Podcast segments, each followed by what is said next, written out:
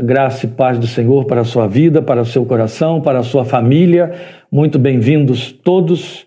Mas queremos então, antes de mais nada, deixar aqui as nossas felicitações, parabéns, dado com muita ênfase a todas as mamães que estão aparecendo aí, as mamães que estão sendo lembradas pelos que aparecem e as mamães que estarão fazendo contato a posteriori conosco através desse vídeo. Que Deus as abençoe muito nesse dia que a gente separa, os filhos separam para lembrá-las. E não estaremos hoje fazendo nenhuma menção às mães, nem ao Dia das Mães, na nossa meditação, na palavra que vamos compartilhar com vocês, Roraima aparecendo aí, que alegria. Porque você está na nossa página do Facebook e ali já temos colocado desde muito cedo uma saudação a todas as mães, exatamente porque a palavra de hoje não tem exclusividade para o Dia das Mães, mas é algo que nós estamos para compartilhar, queremos compartilhar como temos feito a cada domingo, aproveitando o ensejo desta ambiência, desse contexto em que nós todos estamos forçados a ficar dentro de casa, sem poder estar dentro de nossos ambientes de culto, mas trazendo culto para dentro do nosso ambiente. Isso é muito bom. E hoje nós queremos compartilhar a palavra de Deus com você, com cada um esperando muito que, pela misericórdia e graça do Senhor, Ele amplie, amplifique esta palavra com bênçãos sobre a sua vida. E, em especial, nós queremos é, orar para dar início à nossa meditação, às nossas considerações. Estaremos no primeiro livro das Crônicas, você já pode ir abrindo aí a sua Bíblia, primeiro de Crônicas, capítulo 15. Leremos a partir do versículo 16, mas antes disso, estaremos orando como a cada domingo nós temos feito. Então vamos falar com Deus neste momento e rogar que, por Sua graça infinita, trabalhe a Sua palavra em nosso coração. Convido você a este momento de oração conosco.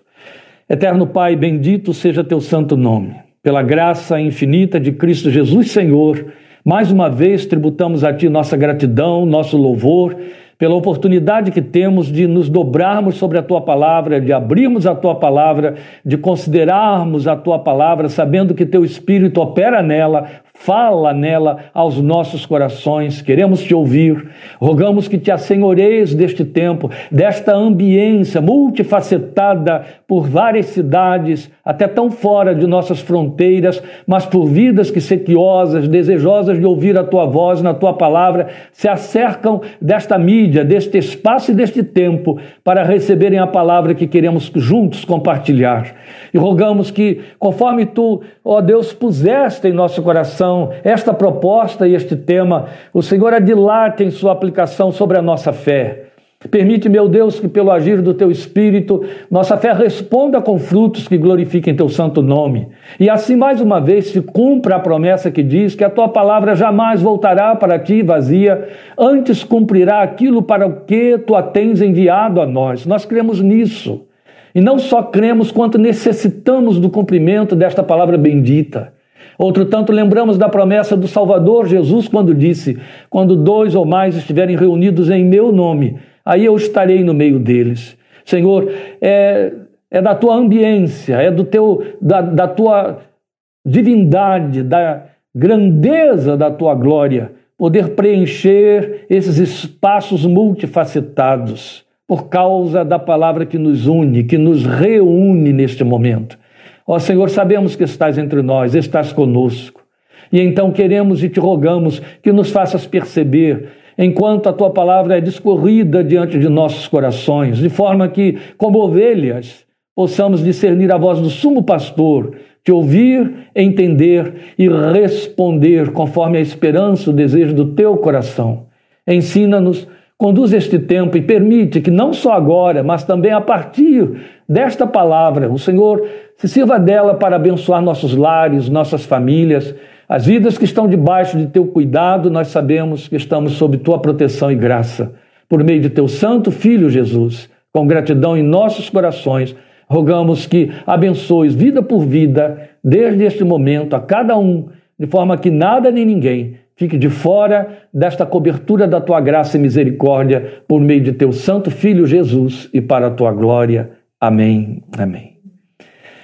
E queremos compartilhar com os amados nesta tarde, neste domingo, é, é bem fora do lugar comum da nossa confissão. Se é que a gente pode dizer que existe alguma coisa que ocupe lugar comum na nossa confissão. Mas, como via de regra, nós batemos muito, pastores, pregadores da palavra de Deus, em temas que são corriqueiros. Este é um tema que não é corriqueiro. Ele até é repetido, citado de um crente para o outro, porque ele está inspirado no versículo curto da palavra de Deus, mas ele, em hipótese alguma, ocupa lugar comum, como nós veremos. E nós vamos ler esse tema no texto que não é o que eu citei aí. Nós vamos fazer a leitura do texto de 1 de Crônicas 15, no qual vamos estar discorrendo sobre o tema, mas o nosso tema, ele procede de 1 aos Tessalonicenses 5,18. Eu tenho uma citação diferenciada na minha versão, mas eu vou repeti-la na versão que é mais comum, porque é como todos sabem de cor. O que eu quero dizer a você é que nós precisamos entender que 1 Tessalonicenses 5,18 nos exorta, não vou dizer nos convida, mas apela conosco a cantarmos um tom acima. Um tom acima é o tema da nossa meditação. Eu gostaria que você gravasse isso. É muito importante que você entenda por onde estaremos indo. Qual é a mensagem que vamos estar defendendo e difundindo Nestes textos, eu vou ler aqui o texto da palavra de Deus, mas à luz de 1 Tessalonicenses 5,18, um tom acima. Se você está acompanhando com Bíblia na mão, você já achou o seu texto e já leu lá o texto dizendo: Em tudo dai graças, porque esta é a vontade de Deus em Cristo Jesus para conosco. A minha versão muda muito ligeiramente isso aí, dizendo: Deem graças em todas as circunstâncias, pois esta é a vontade de Deus para vocês em Cristo Jesus. Confesso que eu prefiro a leitura na minha versão porque o tudo foi substituído por todas as circunstâncias. E todas as circunstâncias definem indiscutivelmente de forma melhor e mais clara a proposta de 1 Tessalonicenses 5,18. Então, vou repetir a leitura dentro do texto da minha versão. Deem graças em todas as circunstâncias pois esta é a vontade de Deus para vocês em Cristo Jesus. Então, nosso propósito na escolha deste texto é, é, dar conteúdo a uma das máximas da orientação apostólica, a orientação da palavra de Deus, essa que acabei de citar aí, para a nossa vida rotineira como cristãos que vivem e praticam sua fé no Filho de Deus. Mas eu tenho de reconhecer que essa é uma orientação desafiadora e que nós desafiamos. Mesmo sabendo que nela está explícito ser a vontade de Deus, nós a desafiamos por não cumprir essa vontade de Deus, porque sinta o impacto da proposta. Deem graças em todas as circunstâncias, porque esta é a vontade de Deus para conosco em Cristo Jesus. Eu te prometi a leitura do texto de Crônicas, e é lá que iremos, mas eu preciso conduzir aqui os nossos pensamentos para facilitar a gente entender até mesmo aquela leitura que vamos fazer lá. Veja, você há de convir que é fácil pensar em tributar graças por benefícios, não é verdade? Por circunstâncias que nos são prazerosas, benfazejas. Nós queremos sempre escapar de nos sentirmos comprometidos com esta palavra. E por isso a gente corre sempre para justificá-la e dar graças. Mas aí é, é fácil, diante do que é bem-vindo. E aí a gente pensa: a proposta é esta mesmo? Seria tudo mesmo? Será que nós estamos entendendo direito? Deus foi a esse extremo? Como ele pode esperar gratidão por coisas que nos frustram, que desagradam, que ofendem. Seria isso mesmo. Meus queridos, antes de mais nada, eu quero esclarecer que a gratidão, não estou aqui dando razões para o apelo de Deus, porque Deus não precisa ser justificado. Mas há uns pontos de esclarecimentos aqui que iluminam o nosso entendimento e favorecem a nossa fé. Então eu quero esclarecer que a gratidão ela está comprometida com a melhor de todas as predisposições orgânicas que nós podemos desfrutar. Porque ela, a gratidão, e quase que só ela, favorece a liberação de hormônios que promovem bem-estar. Eu estou falando da dopamina. O que é a dopamina? Encharcando o seu cérebro, ela produz como reações químicas e respostas de bem-estar físico. Sossego, prazer, ânimo. Favorece no combate as toxinas e radicais livres que contribuem para o envelhecimento, especialmente o envelhecimento precoce. Inibe a senilidade. Por quê? Porque inibe o cortisol, que por conta de produzir estresse, fobia e outros malefícios, acelera a senilidade. Mas a dopamina, por sua vez, ao inibir a senilidade, ela libera HDL, aquele colesterol bom que faz com que a sua mente flua, a sua lucidez se amplie. Então ela traz muitas coisas boas. Ela vai lá no hipotálamo, a gratidão, e por liberar dopamina, vai produzir bem-estar, vai produzir vida, vai produzir favorecimento para o nosso organismo. Mas lembra, eu disse que também ela inibe a gratidão, a liberação de cortisol, que causa malefícios. Ele é o hormônio responsável pela raiva, pela ansiedade. Você conhece essa palavra. E os seus correlatos.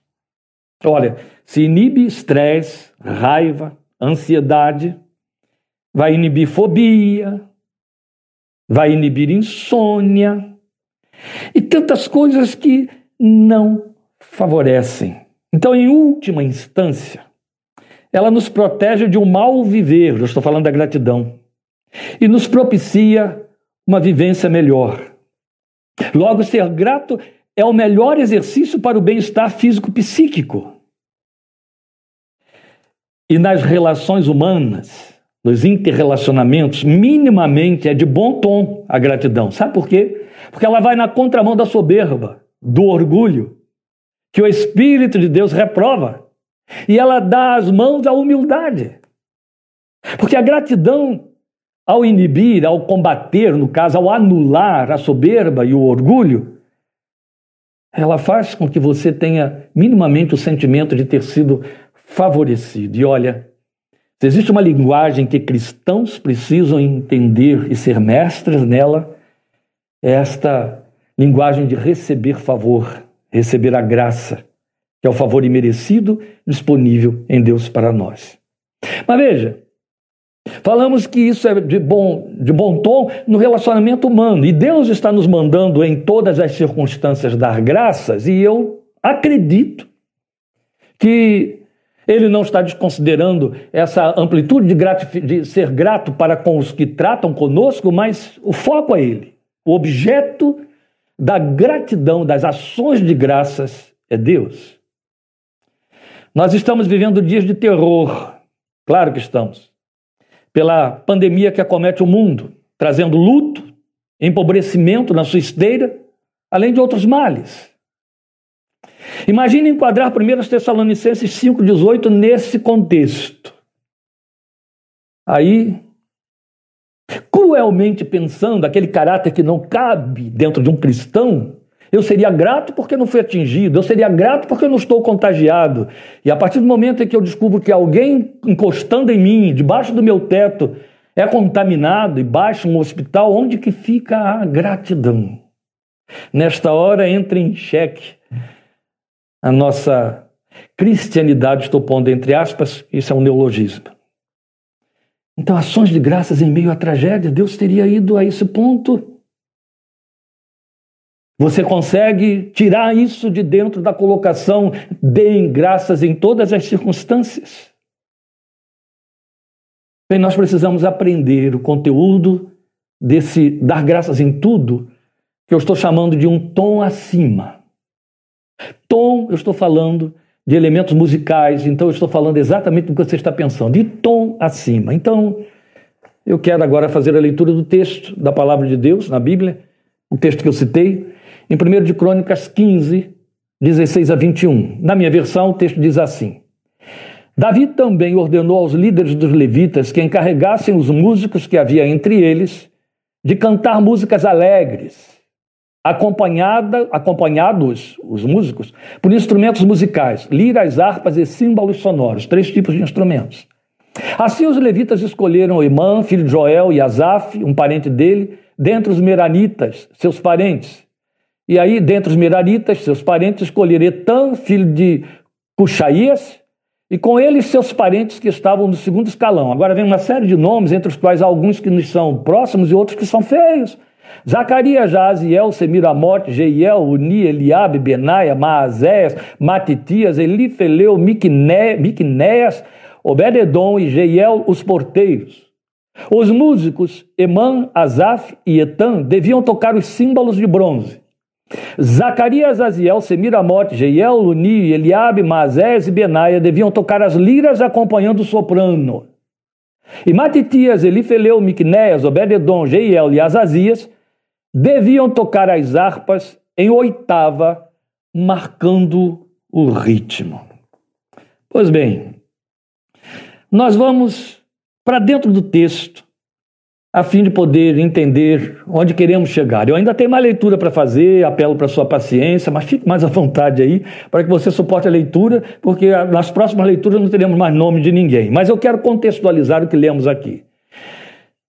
O que lemos no texto de 1 de Crônicas é narrativa de que fato histórico? É narrativa daquele fato da, da, do transporte da arca da aliança que estava lá na casa de Obed-Edom, para Jerusalém, onde Davi estava reinando e onde tinha o seu palácio, e ele arma ali uma tenda para onde ele quer levar a tenda. Fez uma primeira tentativa, houve tragédia, porque não foi feito nas conformidades da lei, e Deus cumpriu as regras da lei, e aí houve a morte de, de e a coisa foi muito trágica. Davi deixou um tempo, então, a arca lá parada na casa de Obed-Edom, sabendo que tinha que repensar, refazer, ver como é que ia ser, até que chegou o dia em que prepara tudo e resolve levar a arca para aquele lugar. Mas agora, como sabia que ia cumprir a palavra e não haveria mais tragédia, Davi resolve fazer esse transporte debaixo de uma festa, com muita ostentação de, de beleza e de alegria. Então ele seleciona um grupo de instrumentistas e cantores. Eu li os nomes deles aqui. Não eram só estes, os que tocavam eram estes, mas eles eram acompanhados, havia um coro de parentes próximos deles treinados para isso. Há algumas coisas que são muito bonitas e que se destacam aí.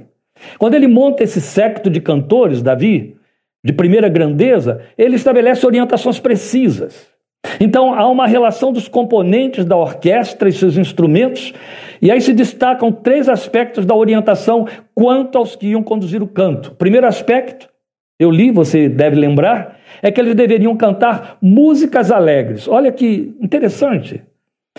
Depois, o segundo aspecto, deveriam cantar na voz dominante de soprano, e aí seriam os que iam tocar lira. Eles iam tocar na voz dominante de soprano. E o terceiro aspecto, que é o mais importante, que dá conteúdo para o nosso tema. Um grupo de seis tocadores de harpas deveriam tocar uma oitava acima para conduzir o ritmo, marcar o ritmo, o texto diz, com o tom dominante. Logo, os que tocassem uma oitava acima se fariam ouvir mais que todos os outros. Eu não quero entrar nessas particularidades, que não é o que importa aqui, mas quero apenas situar isso para você. Se já temos um grupo de liras tocando no som de soprano, que é a voz mais elevada, imagine agora alguém vindo por detrás e tocando uma oitava acima. Esse som, uma oitava acima, segundo os critérios estabelecidos pelo rei, era que ia estabelecer o ritmo, ia exercer influência sobre todos os demais que estariam cantando também, que estariam seguindo aquele, acompanhando aquele secto e estariam entoando as canções alegres. Então, este é o ponto de nosso interesse dentro do texto de 1 Tessalonicenses 5,18. Em que consiste louvar com gratidão por toda e qualquer circunstância. Uma oitava acima, um tom acima significa minimamente estar um nível mais audível que os demais. E não é pouca coisa. É uma escala inteira que você salta. para falar de teclado. Então, de acordo com o nosso texto, esse tom conduziria os demais, seria uma influência natural. Ser grato por ser bem-sucedido, como nós começamos aqui, introduzimos a nossa meditação hoje, ainda que não seja prática comum a todos, porque tem gente que não é dada a mesma gratidão, né? o ser humano é mais depressa marcado pela ingratidão, mas ser grato porque as coisas nos vão muito bem ainda é o tom comum e esperado pelos que atentam para a gratidão. O tom comum não toca uma oitava acima, ele está em lugar comum, ele não se faz ouvir, ele não exerce influência. É o máximo que se permite a maioria. E é o máximo do que consegue entender. Quase que todos nós entramos aí, meus queridos. Isso é muito nós. E veja, se eu citei lá aquelas reações orgânicas benéficas, não para justificar a razão de Deus estar pedindo, mas para mostrar como Ele que construiu, criou o nosso corpo e a nossa alma, sabe dos benefícios que isso nos traz. Vamos pensar nas razões porque Deus pretende que eu e você saiamos do comum, cantemos um tom acima, porque estaríamos dando graças quando outros estariam gemendo, lamentando ou entrando em desespero. A Bíblia nos destaca pelo menos dois momentos em que crentes em Deus cantaram uma oitava acima. Primeiro, quero lembrar você, foi nos dias do rei Josafá, do Israel antigo. O rei Josafá estava sendo ameaçado por cinco exércitos inimigos que, quando chegassem, ia, iam destroçar Israel, porque Israel estava despreparado, estava com seu exército despreparado. Então, profeticamente orientado, o rei Josafá foi ao encontro dos cinco exércitos com um grupo pequeno de pessoas, entre as, os quais contavam os sacerdotes aparamentados, portando como arma trombetas, porque profeticamente ele foi orientado a colocar aquele exército de sacerdotes armados de trombetas, cantando a misericórdia do Senhor que dura para sempre. E a Bíblia diz para nós que Deus cumpriu a palavra profética que deu ao rei, dizendo: Nesta peleja vocês não vão ter que pelejar quando aquele grupo de gente deveria estar em pânico, apavorado, especialmente ao ter a visão daqueles exércitos de mercenários armados até os dentes para vir trucidá-los, cometer um genocídio, aquela gente canta e louva a Deus. O que acontece? Os cinco exércitos se confundem e matam-se mutuamente. Quando Josafá chega com seu séquito ali, ele encontra um acampamento de cinco exércitos tomados de cadáveres. Durante três dias, eles vão retirando os despojos. Perdoem, eu falei cinco exércitos, eram três exércitos. Durante três dias, eles recolhem despojos. Israel vence uma guerra na qual não lutou e ainda sai rico dela. Porque cantaram uma oitava acima. O outro momento está no Novo Testamento. Não são os únicos. Eu estou pensando só esses dois, porque não temos tempo para irmos além. Você pode fazer essa tarefa de casa, sair procurando isso na Bíblia. Quando é o momento em que, tendo tudo para lamentar, gemer, sair correndo, alguém adora a Deus. Então, o outro é a história de Paulo e Silas, presos em Filipos, para onde foram evangelizar, pregar a palavra de Deus. E por causa dessa missão, foram presos, humilhados em praça pública, é, é, lanhados de chibatas e depois colocados nos fundos de uma prisão de segurança máxima, com as costas lanhadas, tocando naquele chão fétido, porque tiveram os seus pés presos em troncos. Uma contradição flagrante da profecia, da promessa que dizia assim: como formosos os pés dos que anunciam as boas novas, dos que anunciam a paz. Era hora até para o diabo se aproximar e dizer: Mas a palavra que você crê não diz que os que anunciam as boas novas têm pés formosos? Olhos de vocês nos troncos. Estão presos aí, nesse fundo de cadeia. E o texto nos diz que meia-noite, quando deu meia-noite, ou por volta de meia-noite, Paulo e Silas, lá do jeito que estavam, costas lanhadas, presos em situação não só humilhante, mas de tortura, começam a cantar louvores a Deus. E porque cantam louvores a Deus, vem um terremoto, as celas se abrem, até os outros prisioneiros que os ouviam são libertos.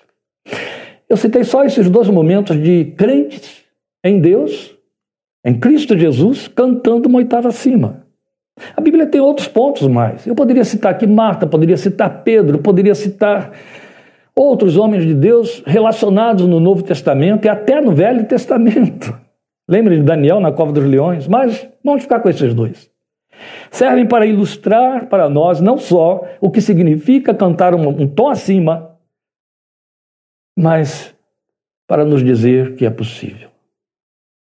Homens de carne e osso como nós, confessando a mesma fé que nós, podem dar a Deus o que Ele espera da nossa confissão e da nossa vida em 1 Tessalonicenses 5,18. Mas aí eu li o texto de 1 de Crônicas 15, ilustrando com fato histórico esse cantar um tom acima, e você talvez pergunte: dar graças por todas as coisas então se resume em cantar? Ou, se for assim, é fácil. Porque há cantos de lamento, de tristeza, de revolta, de ameaça. Há cantos de nostalgia, de denúncia, de deboche, de saudosismo, há cantos de frustração. Tanto na vida secular, quanto nos nossos hinos, nos nossos louvores. Esses conteúdos existem lá. O canto abarca isso, admite isso. Não. O canto entra aqui como ilustração do tom que excede, que vai na contramão de todas essas coisas mas é o conteúdo dele. Com ele ou sem ele. É o conteúdo da mensagem da adoração, com canto ou sem canto, que significa ser grato em todas as circunstâncias e então dar ações de graças em todas elas, e quanto mais negativas, mais altissonante a ação de graça sua, mais tom acima ela eleva. Então, apenas lido de relance, o texto que eu vou ler agora, ele pode passar batido para nós. Você vai se assustar porque vai dizer: Oh meu Deus, que texto longo, esse homem vai falar isso tudo nesse texto aí. Não, não, não se assuste, não. O texto é longo, mas eu não vou fazer aplicações detalhadas dele. Mas eu quero que você continue aí mesmo nesse texto de 1 de Crônicas que você tem, só que agora no capítulo 16. O que, que eu quero no capítulo 16 de 1 de Crônicas, antes de mais nada. Primeiro, lhe dizer, eu vou ler os versículos 8 a 36, é longo. Mas lhe dizer o que está no versículo 7, uma informação muito importante de 1 de Crônicas 16, 7.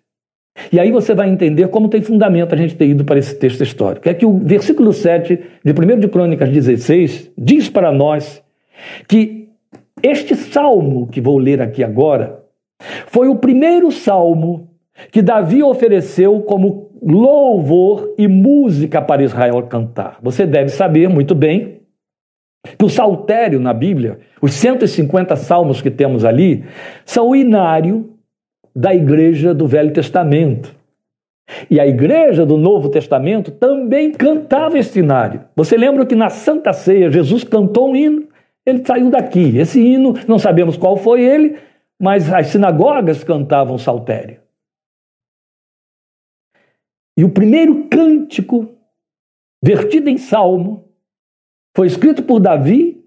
A maioria pensa que então foi ou o Salmo 1, o Salmo 23. Não, foi esse que está aqui, que não consta no saltério. Não está lá entre os 150 salmos do livro de Salmos, mas foi o primeiro salmo oferecido ao cantor, ao regente, ao chefe, no caso a Asaf, encarregado de conduzir o louvor, para louvarem ao Senhor. O versículo 7 diz exatamente isso. Foi naquele dia que, pela primeira vez, Davi encarregou Asaf e seus parentes de louvarem ao Senhor com salmos de gratidão. E aí vem o primeiro salmo. Então eu vou ler a partir do versículo 8. Deem graças ao Senhor, clamem pelo seu nome, divulguem entre as nações o que ele tem feito. Cantem para ele, louvem-no, contem todos os seus atos maravilhosos. Gloriem-se no seu santo nome. Alegre-se o coração dos que buscam o Senhor. Olhem para o Senhor e para a sua força.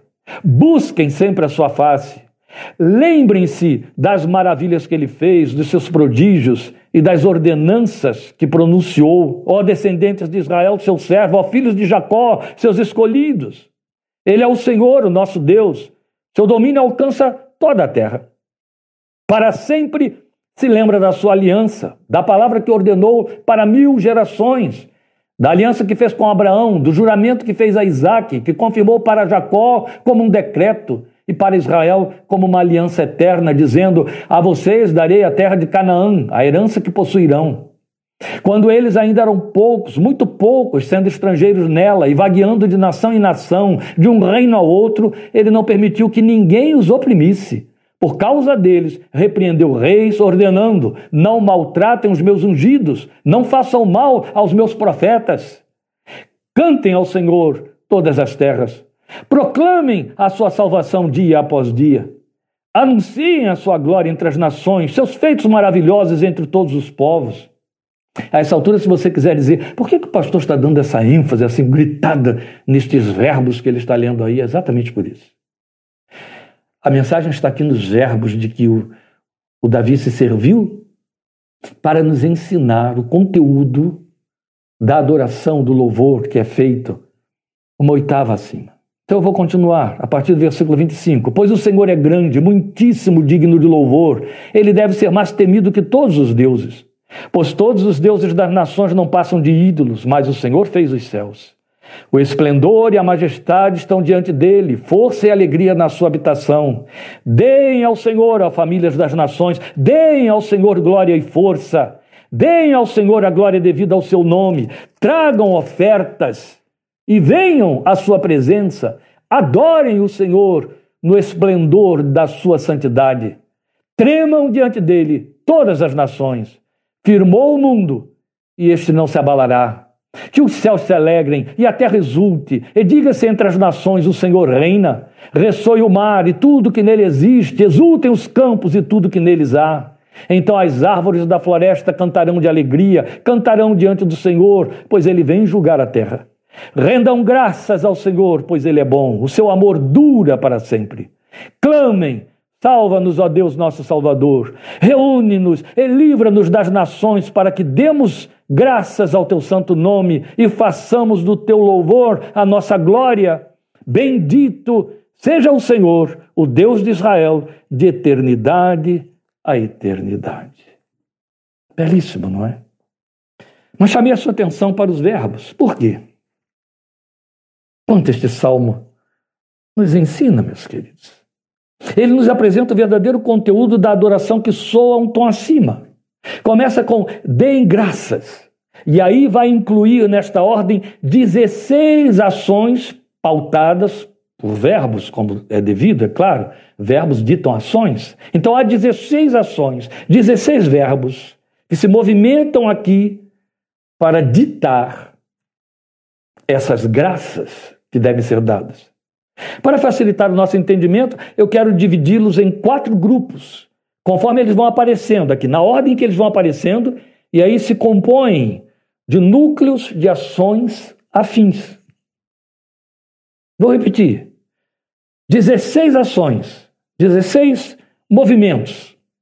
Quatro grupos dividem essas 16. Então há, uma, há, há quase que quatro para cada núcleo. Quatro grupos grupos, perdão, que vão aparecendo formando os núcleos de ações. O primeiro grupo, que aparece nos versículos 8 e 9, compõe o grupo que fala de proclamação. Por que, é importante a gente considerar isso? Para que não fique na nossa cabeça a ideia de que cantar uma oitava acima significa usar as cordas vocais para proferir cantos. Não. Tem conteúdo. E o que Davi nos ensina é que essa adoração e esse louvor começa com proclamação. Quero chamar sua atenção para o fato de que eu apresento a você quatro grupos e esta ordem foi colocada por Davi. Ele não usa as palavras que, com que a gente pôde discernir o que leu, mas elas estão aí. Então, o primeiro grupo é o grupo da proclamação, da adoração que proclama, que faz um querigma, que prega. É quando ele usa os verbos clamar, clamem, divulguem, cantem e contem os atos divinos. Maravilhoso. Porque vai significar minimamente que quando eu faço proclamação, eu estou exaltando a Deus um tom acima dos demais. E o clamar entra aí. Disso a gente entende bem. Ele começa nos ensinando a clamar, e geralmente no clamor a gente entra com petição, né? Assim, não foi exatamente o que Jesus nos ensinou. Senhor, vamos orar como? Vocês vão orar assim, Pai nosso que está nos céus, tarará, e daqui a pouco ele vai dizer, o pão nosso de cada dia nos dá. É a primeira coisa que é clamada. Então ele está dizendo que o louvor está comprometido com uma proclamação, e essa proclamação significa invocar a Deus, clamar, mas também divulgar, cantar e contar os atos divinos. Estamos falando de comprometimento. Então fala do louvor que a ele é devido. Fala de louvor, porque louvar é elogiar. Se eu vou contar os atos divinos, se eu vou divulgar, se eu vou cantar, eu vou estar elogiando. Depois nós temos o segundo grupo, que você pode ver nos versos 10 e 11, e esse segundo grupo fala de contemplação. Ó, eu começo proclamando e depois eu paro para contemplar. Por isso que os verbos usados são gloriem-se nele, alegre-se o coração, olhem para o Senhor, busquem sua face. Percebe para onde ele nos levou? É como se eu abrisse a janela, primeiro para fazer a proclamação, e ditasse o que sei e o que penso para o lado de fora a respeito do meu Deus. Depois eu fecho essa janela, como Jesus ensinou, e entro no secreto do meu quarto e ali o adoro. É o meu intimismo. É onde eu exponho o que eu sinto por ele. Isso é contemplação. Primeiro eu falo do que eu sei dele. Depois eu falo do que eu sinto por ele. E aí eu fecho as janelas porque é só entre mim e ele. Por isso que eu estou chamando de intimismo. Glorie-se nele, vou repetir. Alegre-se o coração. É o desfrutar da presença de Deus. Só em oração. Olhem para o Senhor. Não é contemplar? Claro que é. Busquem a sua face. Você percebe? Já andamos dois grupos aqui. Nesses dois grupos já citamos aí tranquilamente oito verbos, oito ações. Mas com isso eu quero que você perceba que uma oitava acima traz esse comprometimento para adoradores. Eu proclamo o que eu sei, mas eu o adoro pelo que eu sinto. Ou eu uso o que eu sei para poder trazer para a minha intimidade com Ele. Está me acompanhando? Eu creio que está. Eu creio porque eu sei que o Espírito de Deus se encarrega de lhe dar entendimento sobre estas coisas. Depois nós temos o terceiro grupo, você vai encontrá-lo encontrá nos versículos 12, 23 a 24 e 28. Se você está acompanhando aí passo a passo, eu vou repetir, versículos 12, 23 e 24 e 28. É o terceiro grupo, e o terceiro grupo fala de testemunho. Olha só, quais são os verbos que estão atrelados aí ao núcleo testemunho da adoração que louva a Deus uma oitava acima.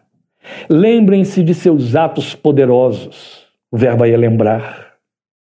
Façam isto em memória de mim. Proclamem sua salvação todos os dias. Isaías disse uma certa vez: Vós com alegria tirareis águas das fontes da salvação. Quem tira água, tira água minimamente para beber. E você tem de beber água todos os dias. E aqui está o reforço de Davi, muito antes de Isaías, dizendo para nós exatamente isso: proclamem sua salvação todos os dias anunciem sua glória e deem a ele glória e força. Aí estão mais quatro movimentos. Que lindo. Me acompanhe de novo. Olha só. Primeiro eu abro a janela e eu faço proclamação do que eu sei. Depois eu uso isso que eu sei, que eu aprendi na leitura da Sua palavra, que eu passei a conhecer a respeito de Deus e levo para aquela minha adoração intimista que eu nem compartilho com ninguém.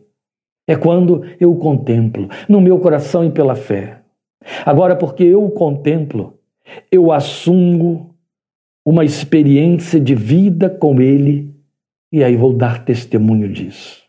Agora eu vou falar para os outros aquilo que eu experimentei na minha intimidade com Ele.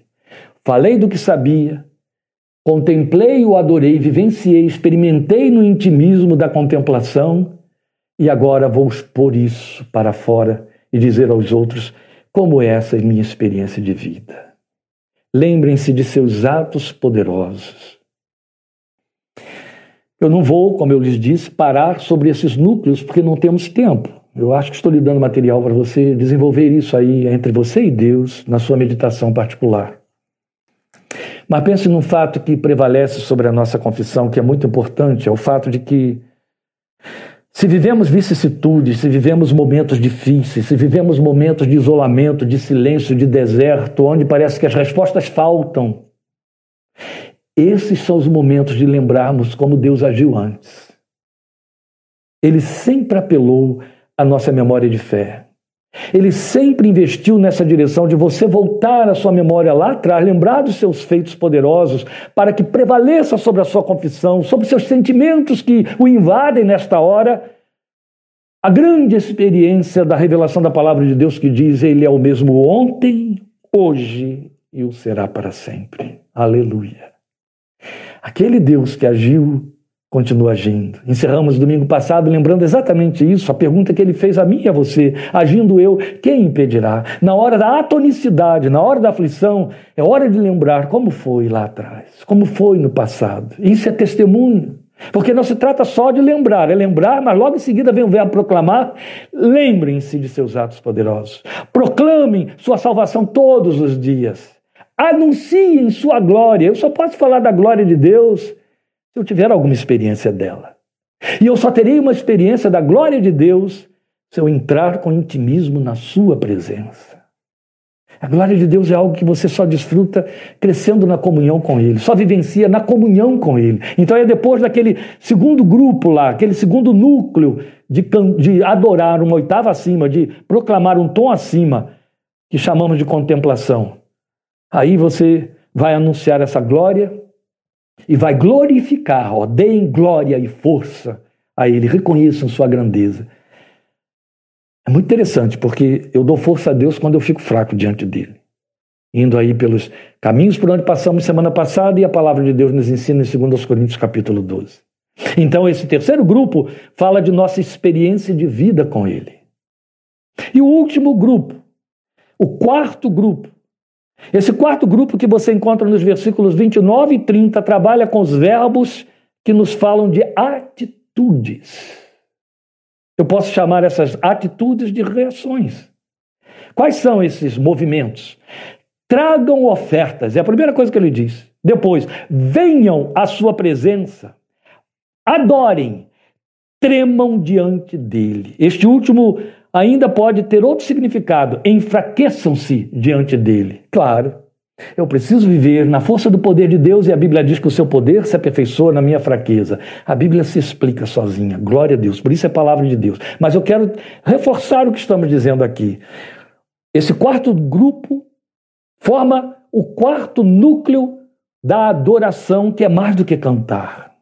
E agora envolve atitudes reação, minha reação ao que ele é e faz na minha vida.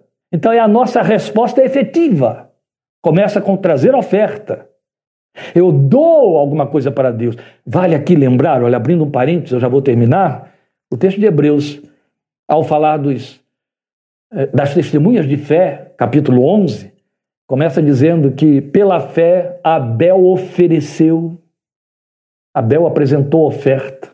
A fé não começa pedindo, a fé começa dando. Então o texto está dizendo isso. Qual é a minha primeira atitude, a minha primeira reação que revela gratidão, ó, ações de graças, certo? Deem graças. Rendei graças. Sejam agradecidos. É 1 Tessalonicenses 5,18. Primeiro é, tragam ofertas. Venham à sua presença, venham cantar, venham adorar, venham cultuar adorem e tremam diante dele. Tem de ter lugar para temor na vida de Deus. Achei de uma sabedoria toda extraordinária, própria do Espírito Santo, ele colocar o tremor, o temor, em última instância. Primeiro, porque a Bíblia diz para nós que o temor do Senhor é o princípio da sabedoria. Mas não é só por isso, é pelo fato de que tanto intimismo, tanto testemunho, tanta ousadia, tanta proclamação e contemplação pode nos tornar abusados. Foi o que aconteceu com Usar. E porque Uzá se tornou abusado, atrevido, foi fulminado, quando na verdade estava fazendo um serviço. Então, não pode faltar lugar para temor. A majestade de Deus inspira temor no coração do crente que diante dele se vê pequeno. Então, este quarto grupo fala da nossa reação ao que ele é em nossas vidas. Tudo isso diante de todas as coisas. Então, é cantar um tom acima dos demais, que é capaz de atrair outros.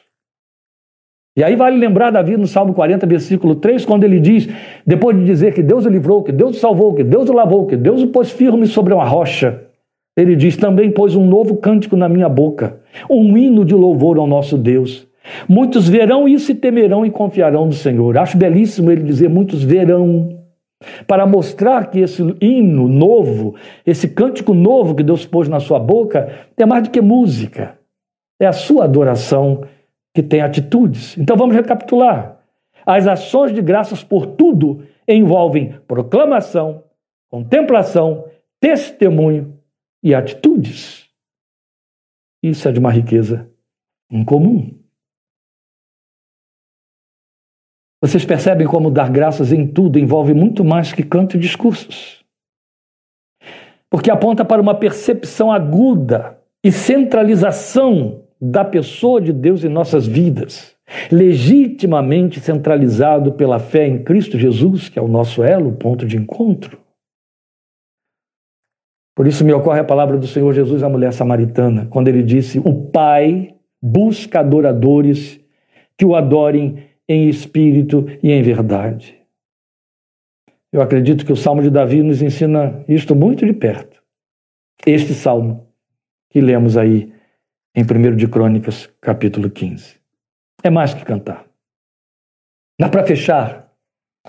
Se você insiste em questionar, pretendendo o porquê de dar graças em tudo, creio ser bastante lembrar a você o texto de Romanos 8, 28, onde o apóstolo Paulo diz para nós: sabemos que. Ele começa com uma afirmação extraordinária, falando de experiência, de vivência. Sabemos, sabemos que Deus age em todas as coisas para o bem daqueles que o amam. Vou dar reforço, por quê? Porque o que lemos em 1 Tessalonicenses 5,18 foi em tudo, em todas as circunstâncias, deem graças. Pois aqui está Paulo mostrando para nós a razão de Deus, se é que podemos pretender uma razão, que ele age em todas as coisas para o bem daqueles que o amam, dos que foram chamados de acordo com o seu propósito. Isso vale até mesmo para aquelas circunstâncias que são perpetradas por terceiros contra nós, que nos afetam, que nos prejudicam. Deus não é a causa delas. Não é isso que o texto diz. Mas o texto afirma que ele age até nelas, ou também nelas, a nosso bem, a nosso favor. Lembra, eu citei o texto de Josafá, texto histórico, Paulo e Silas na cadeia de Filipos, e mostrei a você, naqueles textos que eu citei, que adorando a Deus uma oitava acima, numa circunstância em que tinham que entrar em desespero, eles foram muito bem abençoados e bem-sucedidos. Se eu tivesse citado Marta, seria a mesma coisa. Ela teve seu irmão que estava morto devolvido pela ressurreição. E outros mais, e outras situações mais, mas porque glorificaram ao Senhor. Meus amados, na verdade não há nada aí para entender, mas há tudo para crer. Se nós confiamos nele e a nossa vida de fato está em Suas mãos, é certo que Ele está agindo. E Ele está agindo em tudo e para o nosso bem.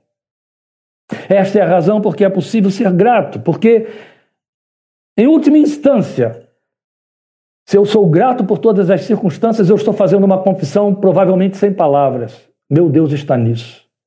Ele é Senhor, Ele tem o controle dessas circunstâncias, ainda que eu delas nada entenda, e exatamente porque eu não tenho controle sobre elas. Por isso é possível ser grato, mesmo sem compreender. Vale lembrar que o Senhor disse uma vez a Pedro, e isso serve para nós também. O que eu faço, você não entende agora, mas entenderá depois. Amém? Deus te abençoe muito com esta palavra. Que ela se dilate no seu coração, na sua fé, cresça. E o Deus soberano receba essa adoração e o seu testemunho diante dos seus, diante dos conhecidos e dos desconhecidos, para que Jesus seja glorificado na sua vida. Senhor te guarde e abençoe. Obrigado por sua companhia e até a próxima vez, em nome do Senhor Jesus, no próximo domingo.